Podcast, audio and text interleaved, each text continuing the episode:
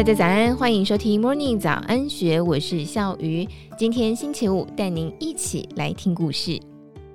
城市的主体是建筑、是道路还是人呢？一九五八年六月二十五号，美国纽约华盛顿广场公园办了一场剪彩典礼。不同于一般的剪彩，两位六岁的小女孩各拿着一条红丝带，把丝带打结相连。发起这个活动的是城市观察家珍雅各，她是其中一个小女孩的妈妈。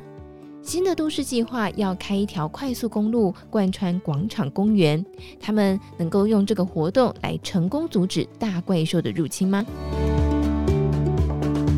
一九一六年，珍雅各出生在美国宾州，她讨厌上学，常常跟自己想象的朋友富兰克林谈论天下大事。高中毕业，他不升学，去报社妇女版当无薪的编辑助理。一九三五年，他搬到纽约的布兰克林，每天搭地铁换不同的车站下车，到处逛逛。有一天，他在克里斯多福街站下车，发现格林威治村，爱上了绿树成荫的街道，就马上搬过去。他写都市观察的文章，写出别人观察不到的城市脉动，刊登在各类型杂志。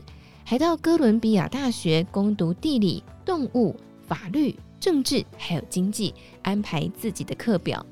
后来，他与建筑师罗伯特相恋，罗伯特就教他许多的建筑知识。两个人结婚之后，他到建筑论坛杂志工作，每天骑脚踏车上班。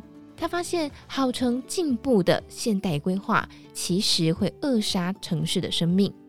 建起了住宅大楼的区域，路上空空荡荡，没有人聊天，没有人闲晃，没有人会产生死角，而死角就产生了犯罪。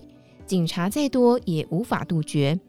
不尊重城市常年形成的混杂，只会造成完善的墓园。一九三零年代前，纽约被认为是最棒的城市，摩天大楼林立。但是经济大萧条的时候，治安的问题就浮现了。怎么让城市变干净呢？纽约都市规划委员会的主脑是摩斯，他的理想是铲平那些老旧建筑，改建整齐划一的大楼，用高速公路来贯穿。这个想法获得了大车厂、大建商的支持。摩斯计划着重划华盛顿广场公园，把公园剖成两半。硬生生在中间建一条公路大道，一刀砍到了真雅各的家园。于是真雅各就召集了邻居婆婆妈妈，发动公园保卫战。力挺他的有知名大学者、文化评论家，还有总统夫人艾莲娜罗斯福。艾莲娜罗斯福发声说：“我不是反对改变，我相信改变，但是改变不能够毁掉原本美好的东西。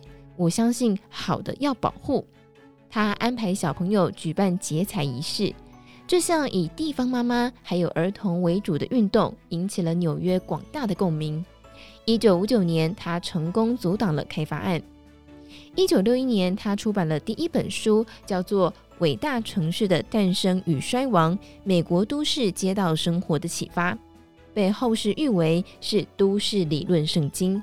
他立下伟大城市的标准，包括这个城市好玩吗？安全吗？快乐吗？怎么样才能够做到呢？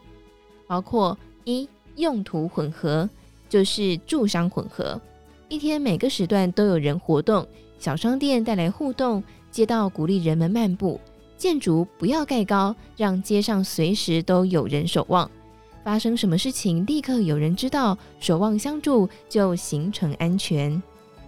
第二，街廓要小。街过小，人就会弯来拐去，出发点和目的地才有多种的路径，这样子就能够产生更多能够做生意的地方，商店的多元带来趣味。第三，新旧混合，旧的建筑租金比较低，小公司、小商店才能够生存，收入差一点的人也会有安居的住所。大型开发把城市划成了金融区、商业区、住宅区。只会把多元性洗到城外去，让市民居住不便。大财团得到了土地暴利，但是城市却了无生趣。